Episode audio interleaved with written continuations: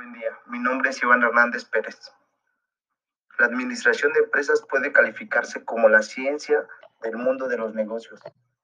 Quienes se especializan en esta área adquieren un perfil que les permite comprender el funcionamiento de las compañías como un todo y la dinámica y la característica de sus diferentes áreas.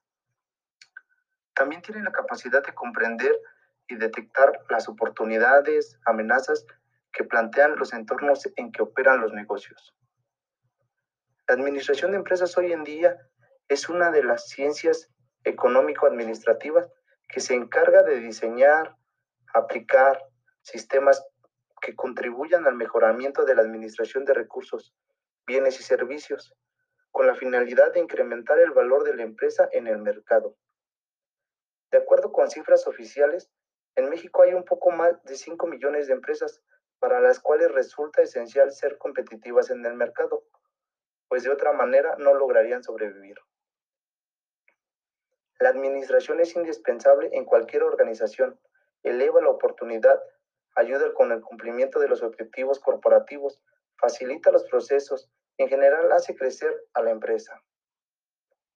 La carrera de administración de empresas hoy en día es una opción excelente para estudiar, ya que para las pequeñas, medianas y grandes empresas es indispensable adquirir, mantener y mejorar todos sus recursos con el fin de mejorar el desempeño del negocio. Para lograrlo se necesitan personas preparadas, capaces de transformar los retos en oportunidades y con habilidades para mejorar la rentabilidad de una organización. El estudiante de administración de empresas hoy en día puede desempeñar sus labores en diferentes sectores y departamentos de las empresas, como son recursos humanos, finanzas, mercadotecnia, operaciones e informática. También tocaremos un poco el tema de cómo nos está yendo en este momento con la pandemia de COVID-19. Como dijo Winston Churchill, esto no es el fin, ni siquiera es el comienzo del final, pero tal vez sea el fin del comienzo. Estamos empezando a ver señales leves de progresos en la lucha por contener la pandemia, aunque el riesgo del rebrote es real. Cada organización enfrenta distintos desafíos sobre esta crisis. Algunas están alcanzando nuevos niveles de crecimiento, mientras que muchas otras están luchando para sobrevivir. Existen múltiples pronósticos sobre lo que vendrá después del COVID-19 y solo algunos serán acertados. Es importante tener aspiraciones y visión ya que se van a abrir nuevas oportunidades en el mercado. Saber que es posible hallar nuevas áreas de crecimiento y oportunidad está genial.